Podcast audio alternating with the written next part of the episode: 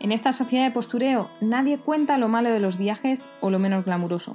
Hola, soy Marta Negro, creadora de truequeandtravel.com.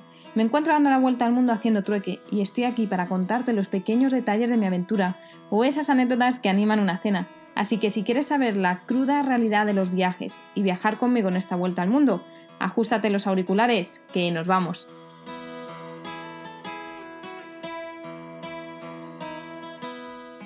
Muy buenas tardes. Yo cumplo, aunque sea un sábado perro, perro, pero bien, en el que no he hecho absolutamente nada, no os voy a dejar sin, audio.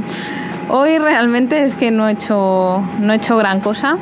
He alargado lo máximo posible hasta el límite eh, mi checkout del Airbnb. A las 12, 12 y 10 me he marchado y me he cambiado al, hostel. El hostel muy normalito. Eh, comparto habitación con, bueno, hay 12 camas, por el momento solo hay dos personas, pero ay, qué mal me he estado acostumbrando de eso de tener lugares solo para mí.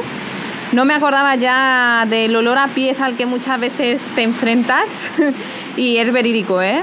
Que he llegado, estaba la habitación sola, ha llegado un chico y al cabo de un rato hasta o sea, hasta en el pasillo olía, he abierto la puerta y digo, ¿qué está pasando? Y he tenido que abrir la, la ventana y todo. Bueno, ahora mismo está lloviendo, pero no ha llovido tanto durante el día como esperaba y la verdad que creo que podría haberme ido, pero bueno, al final creo que hay que tomarse las cosas con calma y, ya está. Me he dedicado a estudiar sobre el metro de Moscú, a prepararme para ser guía del metro y hay bastantes cosas interesantes, pero ya os contaré cuando llegue a Rusia y cuando me lo sepa todo, todo muy bien. Estaba investigando ahí bastantes cositas y me he dedicado simplemente a editar vídeos atrasados, ya tengo dos preparados para eh, las semanas que vienen. Y la única noticia es que Nietzsche, mi salvadora de Varsovia, pues ha estado preguntando por sus contactos a ver si había alguien conocido en Dugavpil, que es el sitio donde voy a intentar llegar mañana. Y resulta que me ha contactado un hombre que es periodista y oye, que igual me hacen una entrevista en Letonia. Probablemente seguro será en inglés. Es un medio pequeño, pero me hace ilusión las cosas como son. A, mí parece que todo me hace ilusión, pero oye, salir en un medio internacional ya.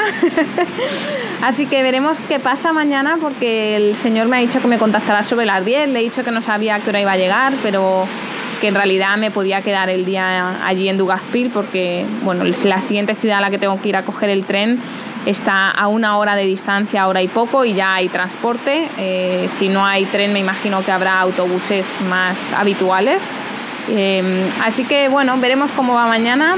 la idea es prepararme e irme temprano. Quiero estar sobre las nueve y media ya en el lugar de hacer autostop, así que saldré temprano del hostel.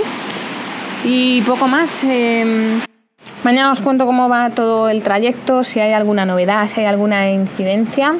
Eh, si acabas de llegar al podcast, como siempre, te puedes poner al día en www.truecantravel.com barra podcast y hoy os dejo con un audio mucho más cortito para que descanséis un poquito de mí.